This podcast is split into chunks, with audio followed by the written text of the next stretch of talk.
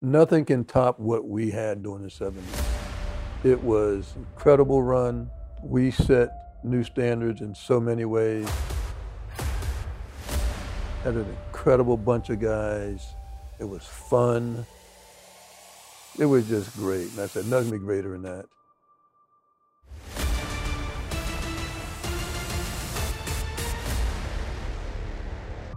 Hallo zu Männer aus Stahl. Dem Podcast der Pittsburgh Steelers, in dem stahlharte Fakten auf hitzige, emotionale Momente treffen. Mein Name ist Oliver Schmitz und ich werde dich auch in dieser Folge mitnehmen auf eine Zeitreise durch die Geschichte der Pittsburgh Steelers. Dies ist Folge Nummer 2. Wenn du die erste Episode bislang nicht gehört hast, stoppe am besten hier, geh einen Schritt zurück und fange ganz vorne an, damit du jederzeit weißt, wovon ich spreche. Wenn du auch in Zukunft keinen Teil dieser Podcast-Reihe verpassen willst, abonniere Männer aus Stahl jetzt bei Apple Podcasts, Spotify, Amazon Music oder Deezer und besuche unsere Landingpage. Den Link dazu findest du in den Show Notes. Wie du zu Beginn vielleicht schon festgestellt hast, wir haben uns dafür entschieden, englischsprachige Wortbeiträge in dieser Podcast-Folge nicht ins Deutsche zu übersetzen. Du sollst alle Protagonisten so original und pur wie möglich hören können. Wir möchten vermeiden, dass durch VoiceOver ihre Charakteristik verloren geht. Wir wollen, dass du beim Hören Stimmen mit Namen verknüpfen kannst und dir so im Kopf dein ganz eigenes Bild von den Pittsburgh Steelers schaffen kannst. Wenn du der Meinung bist, dass wir die O-Töne bei zukünftigen Folgen lieber übersetzen sollten, dann schreibe uns gerne über unsere deutschen Social-Media-Kanäle oder über die Kontaktdaten in den Show Notes. Und jetzt steigen wir ein. Episode 2 Taffe Steelers-Legenden beginnt. Here we go.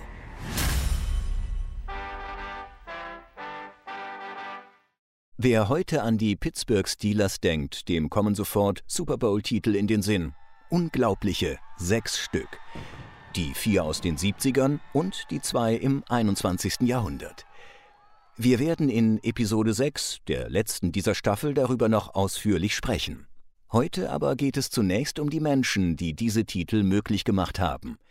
Die Men of Steel, die Pittsburgh sechs Vince Lombardi Trophies verschafft haben, die dafür unglaublich viel investiert haben und zu Legenden wurden. Oh, that brings back, back great memories. 29 Steelers sind heute Teil der Pro Football Hall of Fame und einige weitere auf dem besten Weg dorthin. Eines sei deshalb vorweg gesagt. Es würde den 30-minütigen Rahmen dieser Podcast-Episode sprengen, hier auf alle 29 im Detail einzugehen. Ich stelle euch deshalb heute nur 10 vor, ohne dabei das Vermächtnis der anderen 19 und der vielen weiteren verdienten Steelers schmälern zu wollen. Das werde ich aber nicht alleine tun. Für diesen besonderen Anlass habe ich mir einen Herrn dazugeholt, der viele der Männer aus dieser Folge persönlich kennt – der mit vielen von ihnen gespielt hat. Franco Harris. I said, the next time they put me in, they'll never take me out. Wenn die Rede ist von Steelers Football, dann darf dieser Name nicht fehlen. Franco Harris. Denn er steht als Running Back für die Identität des Teams aus Pittsburgh. Den Gegner mit dem Laufspiel zermürben, Hit für Hit wegstecken und Ball wie Uhr kontrollieren. Bekannt wurde Harris aber vor allem durch diese Szene. Last chance for the Steelers. Bradshaw trying to get away. And his pass is broken up by Tatum. Tipped off.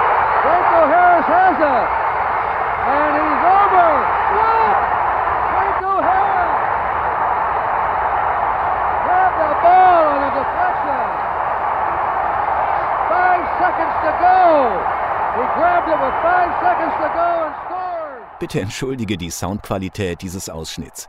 Im Jahr 1972, als diese Szene sich abspielte, waren Kameras und Mikrofone noch nicht auf heutigem Niveau. Lass mich deshalb kurz erklären, was genau passierte.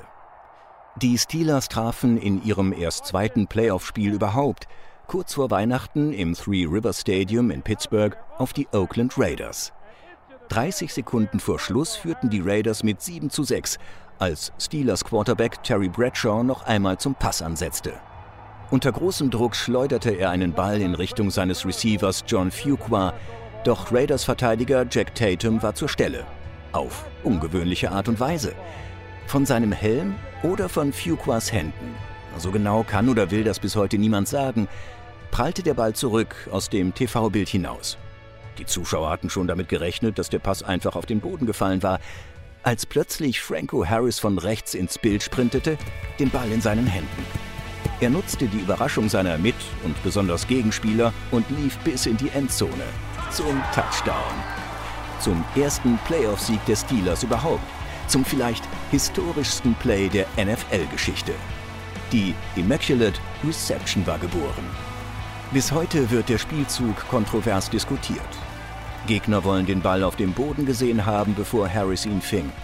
Andere behaupten, dass der Pass nur von Fuquas Händen abgeprallt war, was den Catch von Harris irregulär gemacht hätte. Harris selbst wollte sich nicht mehr daran erinnern können. Did the ball hit the ground before you plucked it out of the air? I can't say. From the time Bradshaw threw the ball, it was like I lost all sense of consciousness. Before I knew it, I'm up and running.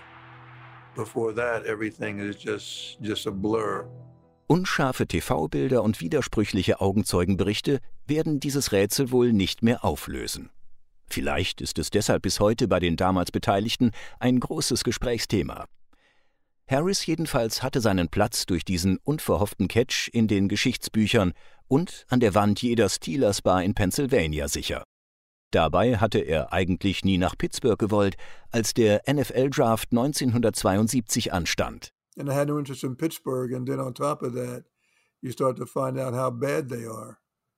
so uh, uh, Pittsburgh was last on my list. And so you can imagine the surprise I got when I got the phone call with the draft that congratulations, you're drafted by the Pittsburgh Steelers. And I was like, oh no. Diese Haltung sollte er jedoch schnell ändern. Der Sohn eines Amerikaners und einer Italienerin spielte sich bei den Steelers in einen Rausch, sammelte Auszeichnungen und wurde zum Spieler mit den meisten Rushing Yards in Super Bowls.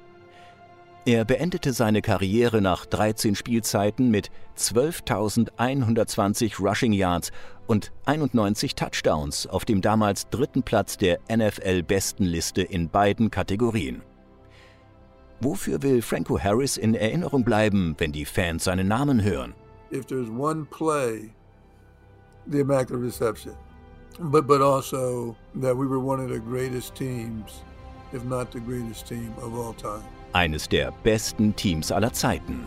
Die Pittsburgh Steelers der 70er. Der vierfache Super Bowl-Champion in diesem Jahrzehnt. Franco Harris hatte einen großen Anteil am Erfolg der Steelers, doch er war nur eine von vielen Legenden, die den Weg des Teams zum Dauerchampion bereiteten. Da wären beispielsweise die zwei unbezwingbaren Jacks in der Verteidigung.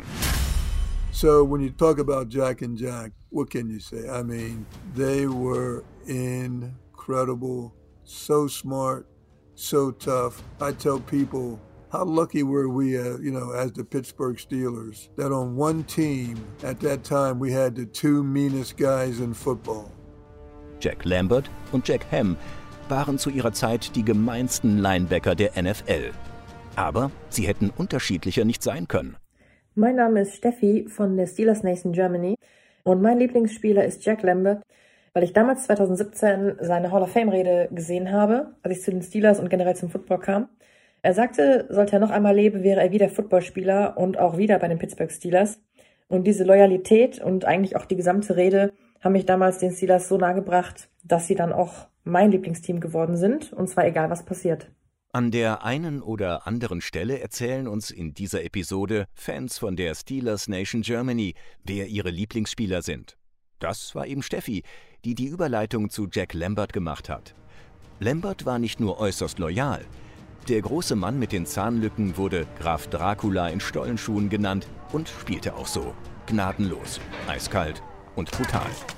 Er galt trotz seines eher ungepflegten Aussehens als äußerst smarter Kerl mit Spielverständnis, war sich aber auch nicht zu schade, den aggressiven Leader zu spielen und Quarterbacks als Weicheier zu bezeichnen. Do you think there should be any rules changes for the safety of the quarterback? Well, uh, it might be a good idea to put dresses on all of them. Uh, that might help a little bit. Uh, I got called last week for a late hit on Brian Sipe, and uh, you know, in my opinion, it wasn't a late hit. Ham, der etwas kleinere, wendigere Verteidiger, produzierte beim Gegner Ballverluste am Fließband und ist bis heute unter Linebackern und D-Linern in der NFL der Mann mit den meisten Ballgewinnen. Sein ehemaliger College-Trainer Joe Paterno beschrieb ihn in der folgenden Szene quasi als das, was du wahrscheinlich als Schweizer Taschenmesser kennst. I've been asked a hundred times in the last couple of weeks, do you remember the greatest game Jack Cam ever played? I can't.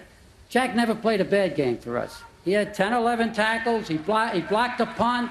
He had an intercepted pass. He recovered a fumble because he was hustling. He was always consistent. Zusammen waren Jack und Jack in den 70ern und frühen 80ern ein Linebacker-Duo, gegen das es wohl auch die folgende Steelers-Legende schwer gehabt hätte, wenn sie zur selben Zeit und beim Gegner gespielt hätte. Dabei war Heinz Ward den beiden Jacks ähnlicher, als man es im ersten Moment denkt. He plays receiver like uh, um, like he's a linebacker.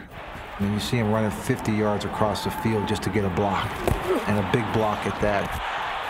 He takes as much satisfaction with a good block as he does with making a catch. Ein Passempfänger im Körper eines deutlich schwereren Linebackers, so beschrieb ihn sein früherer Headcoach Bill Cower im gehörten Ausschnitt. Heinz Ward war vielleicht der beste Blocking Receiver seiner Generation. Das klingt zuerst nach einem Grobmotoriker, der mit etwas Glück auch den einen oder anderen Football fängt, wenn er denn mit seiner fehlenden Geschwindigkeit überhaupt die Verteidiger abhängen kann. Doch Heinz Ward war anders. Der Sohn einer koreanischen Mutter und eines amerikanischen Vaters hatte es als Kind nicht einfach. Aber er wandelte Anfeindungen, Gemeinheiten und Vorurteile in Motivation um. And no matter what the kid said to me, you know, I accepted being a Korean and you know, half Korean, half black, and, and that's who I am. I mean, either you like me or you don't. Diese Einstellung war es, die Ward auch auf dem Feld zu einem ganz Großen werden ließ. Er zog Kraft aus seiner Identität, aus seiner Spielweise und ließ sich bei den Steelers zwischen 1998 und 2011 nicht von seinem Weg abbringen.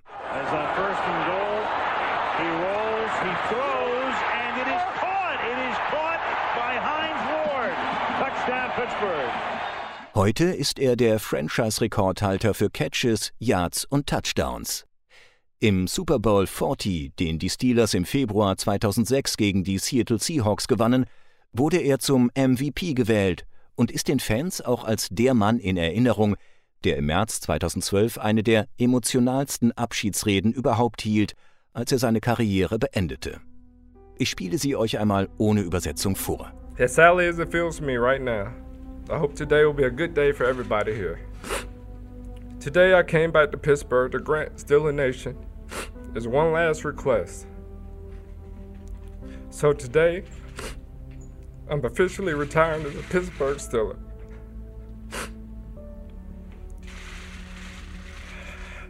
And as much as I will miss football, my teammates, coaches, and everything about the game, I don't want to play it in any other uniform. The black and gold runs deep in me, and I will remain a Steeler for life. Auch der Quarterback, der Ward lange Jahre mit präzisen Pässen versorgt hatte, dürfte in diesem Moment ein paar Tränchen verdrückt haben. Hi, ich bin Sascha von der Steeler Nation Germany und Ben Roethlisberger ist mein Lieblingsspieler. Weil ich durch ihn Steelers-Fan geworden bin seine Fähigkeiten, Spielzüge zu verlängern, indem er sich übers komplette Spielfeld fast bewegt und seine Ganzlinger-Mentalität haben für mich die Faszination der Offense des Steelers in den frühen 2000er Jahren ausgemacht. Das war Sascha von der Steelers Nation Germany, der durch den bis heute aktiven, so wurfgewaltigen Quarterback zum Steelers-Fan wurde. Ben Roethlisberger oder Big Ben kam als junger Spielmacher nach Pittsburgh von dem sich die Steelers-Verantwortlichen von Beginn an Großes erhofften, als sie ihn 2004 früh im NFL-Draft auswählten. With the 11th pick in the 2004 NFL Draft, the Pittsburgh Steelers select Ben Roethlisberger, quarterback, University of Miami, Ohio. Big Ben begann die Saisonvorbereitung als dritter Quarterback, arbeitete sich aber schnell auf den Stammplatz vor, als der andere Backup verletzt ausfiel und Starter Tommy Maddox erst schwach spielte und sich dann ebenfalls verletzte. So kam der Rookie unerwartet schon in seiner ersten Spielzeit zu viel Einsatzzeit. Die Steelers sollten diese Entscheidung nicht bereuen. Seit 2004 hat das Team keine einzige Saison mehr mit einer negativen Bilanz beendet. Big Ben brachte die Sieggarantie nach Pittsburgh. Er wurde in seiner ersten Spielzeit Offensive Rookie of the Year, ist inzwischen Franchise-Leader für Passversuche, Completions, Yards, Touchdowns und Siege und darüber hinaus der jüngste Starting Quarterback mit Super Bowl-Sieg. Inzwischen ist Big Ben mit 39 Jahren im Spätherbst seiner Karriere angekommen kämpft oft mit Verletzungen und beißt noch öfter die Zähne zusammen. Das Siegen aber haben er und seine Steelers auch fast 20 Jahre nach seinem Profidebüt nicht verlernt. Was zwangsläufig zur Frage führt, ob Big Ben bald in der Pro Football Hall of Fame auf viele seiner hier aufgeführten Steelers-Kollegen trifft. Franco Harris schätzt seine Chance als nicht schlecht ein. Does he have a Hall of Fame career? Absolutely. Do I think he'll get in? Absolutely. and and I guess at this stage of his career, you can you know you, you can say that, but you know, like I just a lot of times don't want people to get ahead of themselves and call someone a Hall of Famer, you know, because everybody wants to be in a Hall of Fame now, right? Harris mag noch etwas zurückhaltend sein, wenn es um die Hall of Fame geht. Wenn es für ihn nicht die beeindruckenden Stats und Zahlen sind, die Big Ben nach seiner aktiven Karriere in die legendäre Football-Ruhmeshalle bringen, dann sind es wohl die zwei Super Bowl-Titel, zu denen er mit seinen Leistungen maßgeblich beitrug. Für Franco Harris wichtiger als die Debatte um die Hall of Fame, dass die Steelers konstant oben mitspielen. You know, and I mean, just so great to see the Steelers keep their level of play in that championship form. Because, you know, a lot of teams, you know, have a great decade and then not be great for a long period of time afterwards. But the Steelers, through only three coaches in the last 50 years, have done an incredible job of maintaining that Steeler level of play, that Steeler football. And Steeler Nation recognizes that. Die Steelers Nation würdigt Erfolge und verehrt ihre Stars verschiedener Generationen. Einer der besonders legendären Steelers, und jetzt aufgepasst, ist Ernst Alfred, kurz Ernie Stautner. Der Defensive Lineman ist der einzige Hall of Famer, der in Deutschland geboren wurde. Am 20. April 1925 kam er in Prienzing in Bayern zur Welt, ehe er mit seiner Familie im Alter von drei Jahren nach Albany im US-Bundesstaat New York zog und bald danach erstmals mit Football in Berührung kam. Zwischen 1950 und 1963 war Stautner nicht nur einer der besten Linemen in Pittsburgh, sondern der ganzen NFL. Bekannt wurde er als besonders tougher Spieler, der sich von Verletzungen nicht stoppen ließ. Der ehemalige Steelers Linebacker Andy Russell beschrieb diese Einstellung einmal in einer Radioshow. Ernie Stodner, uh, in my opinion, is the toughest Steeler ever. Ernie was he came in the he came in the huddle one time and he had his thumb had broken back against his wrist and the bone was sticking out his of his skin. So he had a compound fracture of the thumb. But he wasn't going to leave the game for one single play. So he, he didn't show it to anybody. I happened to be looking at it. I hadn't seen too many bones in the huddle. And he takes it, he closes his fist over his, his, his, his bone and says, What's the defense? I'm thinking, this is amazing. He came off the field after that, said, I, need some tape. he didn't even tell the doctor about it. That's a true story. Nur sechs Spiele verpasste Stautner so in 14 Jahren NFL. Und obwohl die Steelers zu seiner Zeit nur selten Erfolg hatten und ständig die Playoffs verpassten, machte er sich einen Namen. 1964 entschieden die Steelers, seine Rückennummer nicht mehr zu vergeben, als eine von offiziell nur zwei Nummern. 1969 folgte die Aufnahme in die Hall of Fame. Nach der aktiven Karriere wurde Stautner Trainer und kehrte als solcher nach Deutschland zurück. 1995 gewann er mit der Frankfurt Galaxy den World Bowl und zeigte bei seinem Abschied nach drei Jahren dort, dass er seine Muttersprache nicht verlernt hatte. Ihr seid und bleibt die besten Fans der Welt. Ich liebe sie alle. Im Februar 2006 verstarb Ernie Stautner im Alter von 80 Jahren. Die Steelers Nation erinnert sich noch heute gerne an ihren Deutschen, ihren harten Hund zurück genau wie an einen anderen Star vergangener Tage, Center Mike Webster. Von 1974 bis 1988 spielte der O-Liner für Pittsburgh in der NFL, war im Maschinenraum der Offensive der vielleicht wichtigste Mitspieler seines Quarterbacks Terry Bradshaw. Danach sah es nicht von Beginn an aus, wie sich Franco Harris erinnert, der als Fullback ebenfalls von Websters Blockarbeit profitierte.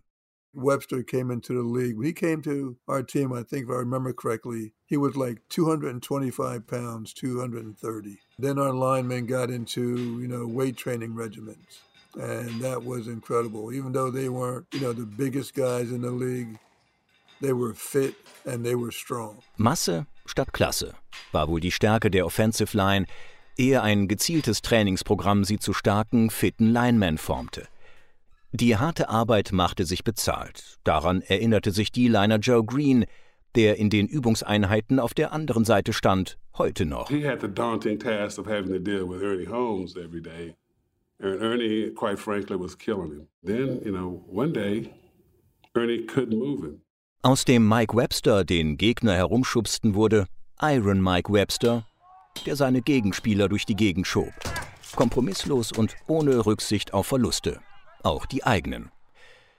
Wie Ernie Stoutner galt Webster als harter Hund und ordnete sich dem Teamgedanken unter, koste es, was es wolle. Er verstarb 2002 viel zu früh im Alter von 50 Jahren an einem Herzinfarkt. Noch heute erzählen viele seiner damaligen Mitspieler, wie sehr sie Webster vermissen. Wie unzertrennlich Quarterback Terry Bradshaw und sein Center noch zu Websters Lebzeiten waren, drückt ein Satz aus Bradshaws Hall of Fame-Rede 1989 aus. What I wouldn't give right now to put my hands under Mike Webster's butt just one more time. Thank you, Mike.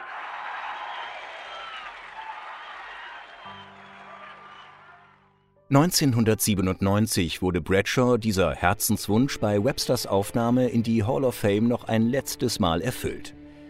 Der mit einem Lächeln auf dem Gesicht geäußerte Wunsch, noch einmal einen Snap von Webster entgegenzunehmen, passte zu Terry Bradshaw. Kein anderer Stealer hatte so viele lockere Sprüche auf Lager und ein so loses Mundwerk wie der Quarterback aus den 70ern. Wo Bradshaw war, wurde gelacht. Wo er auftauchte, fragten sich die Leute aber auch, ob er smart und seriös genug sei, ein Team anzuführen.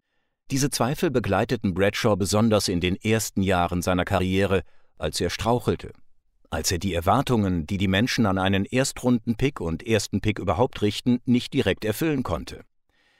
Aber Bradshaw konnte auch anders als humorvoll und frech, wie sich sein ehemaliger Mitspieler Franco Harris erinnert. Oh, Terry just had a lot of drive to win. You know, he would just never give up. And also he was a guy that wanted to make plays, to make things happen. Was Bradshaw außer einem eisernen Willen hatte? Einen Raketenarm. Here is Bradshaw. Fathered from behind. Lynn Swan is open. Got it. Steeler touchdown. Seine Wurfstärke beschrieb Mitspieler Mel Blunt einmal folgendermaßen. I've seen guys' hands split. I'm talking about between the fingers from trying to catch terrorist balls.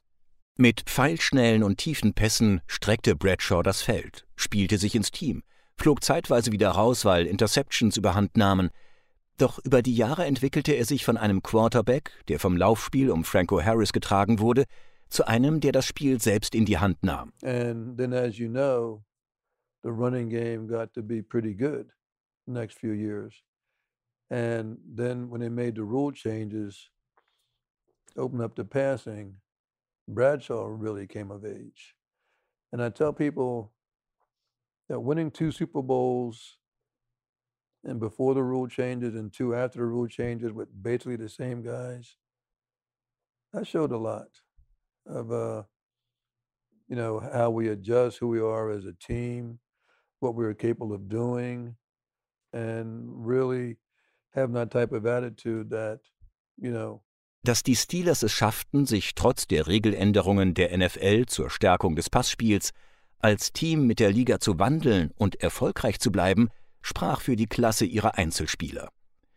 Der Wandel sprach somit auch für die Spielintelligenz, die viele Kritiker Bradshaw absprachen.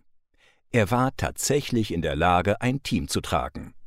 Inzwischen nimmt der ehemalige Quarterback und heutige TV-Experte das mit Humor, auf seine ganz eigene Art und Weise, wie im folgenden Ausschnitt, als seine Frau einmal zu den Vorurteilen befragt wurde.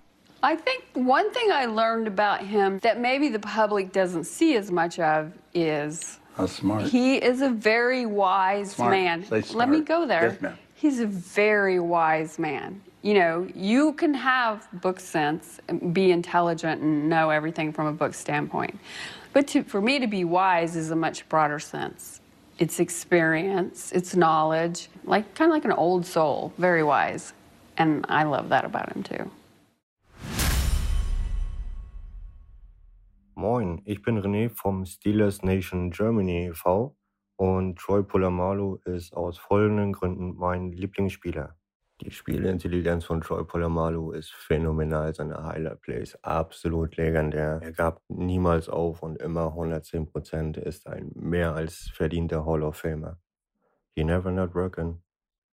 Never not working, also immer am Arbeiten, wie René von der Steelers Nation Germany hier beschreibt, war das Mantra des langhaarigen Lockenkopfs Troy Polamalu. Ob auf dem Spielfeld oder immer dann, wenn er für Shampoo Werbung machte. Troy Polamalu war immer unter Strom, immer fleißig, immer darauf fokussiert, besser zu werden. So lernten seine Gegner ihn kennen und fürchten. Man, I was watching a clip of Troy the other day and I turned it off so quickly, right? Because it did not end well for us. He throws the pass and it's intercepted. Troy Polamalu at the 40, 35 30. Blockers at the 25. He's running right, right at the 15. He turns and goes for the goal line and he's in for the Pittsburgh Steelers. Touchdown. Troy Polamalu. Man, I ain't been the same since. Because, you know, when you're watching the play, you- you- you're asking yourself, like, are not looking at probably the best player on that team? Like right now, like you have to locate Troy Polamalu. And I'm telling you, man, just his ability to change games, right? That's, I used to always say, the greatest ones find a way to change the game. Knowing I hated it, but had to respect it. Die großartigsten Spieler fanden einen Weg, das Spiel zu verändern, sagt Ray Lewis hier.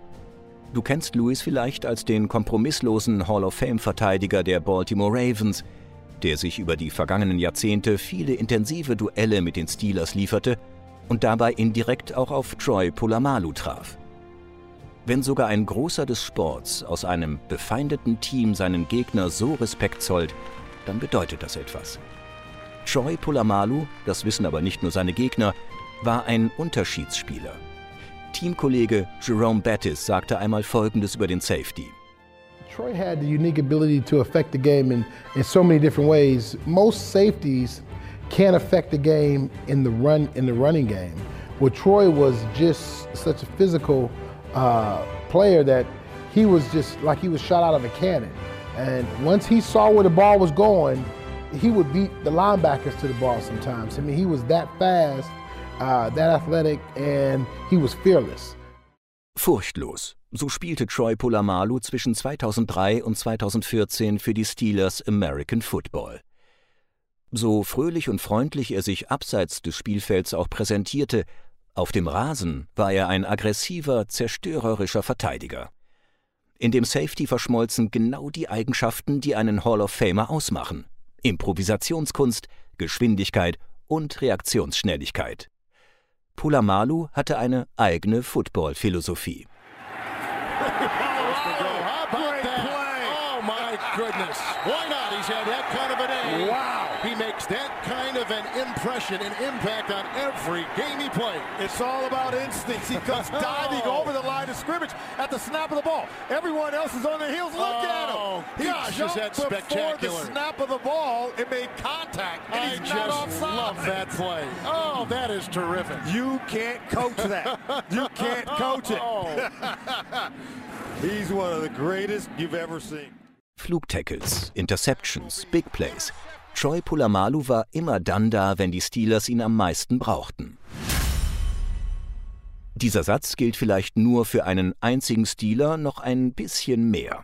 Für Joe Green. Die Gründe, warum Polamalu und rund 40 Jahre vor ihm Green immer zur richtigen Zeit zur Stelle waren, könnten jedoch nicht unterschiedlicher sein. Möchte man Polamalu als sanftmütigen Football-Maestro bezeichnen, so ist Mean Joe Green eher der Zerstörer. der seine innere Wut in sein Spiel, seinen Kampf mit sich selbst und der Welt investierte. The thing that enraged me most was when we were losing. And I think that was it. The losing and the, the way I grew up having having to fight. So in a nutshell, it was I, I wasn't really playing football, I was fighting. Joe Green hasste es zu verlieren. Jeder Offensive Lineman, der sich ihm in den Weg stellte, bekam seine Gemeinheit, Urgewalt, Kraft zu spüren. Als Defensive Tackle mischte er von 1969 bis 1981 die Liga auf. Mit seiner Präsenz in der D-Line der Steelers legte Green den Grundstein. Nicht nur für den Steel Curtain, die legendäre Pittsburgh-Defensive in den 70ern, sondern auch für den Erfolg. Die ersten vier Super Bowl-Titel der Franchise-Geschichte. Was nicht viele wissen, Green ist einer von ganz wenigen Steelers außerhalb der Besitzerfamilie, die an allen sechs Super Bowl-Titeln der Franchise beteiligt waren. Nach seiner aktiven Karriere verbrachte er als Funktionär einige Jahre im Front Office der Franchise. Joe was mean Joe Green when he played football, uh, but he was a big teddy bear off the field. He was a stabilizer. Parkinson looking, looking. Now throwing blocks again, taken out of the air. Great play blocked and Joe Green took it out of the air for the interception. Green prägte die Steelers über Jahrzehnte hinweg. Als er 1969 nach Pittsburgh kam, folgten viele weitere Stars. Franco Harris erlebte mit, wie Green einen Prozess in Bewegung setzte und den Kurs vorgab, der die Steelers von der schlechtesten Mannschaft der Liga zum Titelfavoriten machte. In my book, he's the number one Steeler of all time. The franchise he came into and being Chuck Knowles' first pick, this one kid from North Texas State, a little school, right? No notoriety, be the first player chosen. And not only that, he lived up to it and he set the tone. Joe Green gab den Ton in der Defensive vor. Franco Harris trug die Offensive. Damit Harris aber am Spieltag einsatzfähig war, gab es im Training eine sinnvolle Einschränkung für die bissige Defensive. So schildert es Fullback Harris. There was one rule that we had with the Pittsburgh Steelers and the Pittsburgh Steelers defense, okay? You don't touch Franco Harris during practice. I loved watching our defense when they were on the field, and I cringed what I saw what they did to other running backs. Die Defensive hob sich ihre härtesten Hits für den Spieltag auf. Die Offensive blieb von unnötigem Trainingsschmerz verschont. Zusammen waren beide Mannschaftsteile eine Einheit, die durch großen Zusammenhalt über Jahre hinweg erfolgreich blieb und die 40 langen Jahre des Misserfolgs vergessen machte. From 1933, when the Steelers were founded, to 1971, the Pittsburgh Steelers always found a way to lose. They were called the SOS, same old Steelers. And then in 1972, here we are, we win our division, going to the playoff game, and we're winning. Die Pittsburgh Steelers der 70er um Joe Green und Franco Harris. Sie gewannen, gaben die Richtung für folgende Generationen vor, wurden Vorbilder für nachkommende Stars. Die trostlosen alten Steelers, die Same Old Steelers, wie Harris sie eben nannte, die einst stets Wege fanden, Spiele noch zu verlieren, waren Geschichte. Die neuen Steelers fanden auf die Siegerstraße, auf der das Team bis heute unterwegs ist. these great players from the 70s, they really set a foundation for the future of the Pittsburgh Steelers. And uh, the crowd just got into that, here we go. Somehow it was played, somebody picked it up, but it, it's a tremendous song. In der nächsten Folge des Pittsburgh Steelers Podcasts spreche ich mit Steelers-Reporter Craig Wolfley über die größten Traditionen der Franchise. Es gibt Momente, in denen auch die größten Spieler die Unterstützung der Fans brauchen. Zum Glück haben Steelers-Anhänger ihre Tricks, um die Mannschaft nach vorne zu peitschen. Wenn du das nicht verpassen willst, dann abonniere diesen Podcast auf steelers.com und überall, wo es Podcasts gibt. Das war die zweite Episode von Männer aus Stahl zum Thema Legenden. Wenn sie dir gefallen hat, dann teile sie gerne mit deinen Freunden. Bewerte Männer aus Stahl mit 5 Sternen bei den gängigen Podcast-Anbietern und folge uns bei Facebook und Instagram, um zukünftige Folgen mitzugestalten, alles über die Pittsburgh Steelers zu erfahren und keine weitere Ausgabe zu verpassen. Wir hören uns in zwei Wochen und bis dahin, Here we go, Steelers!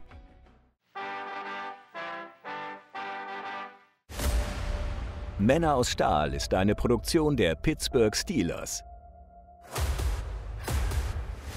Wir bedanken uns bei unserem Gast Franco Harris, Sprecher Oliver Schmitz, Konzeption und Content-Kreation Sweep, Produktion Maniac Studios.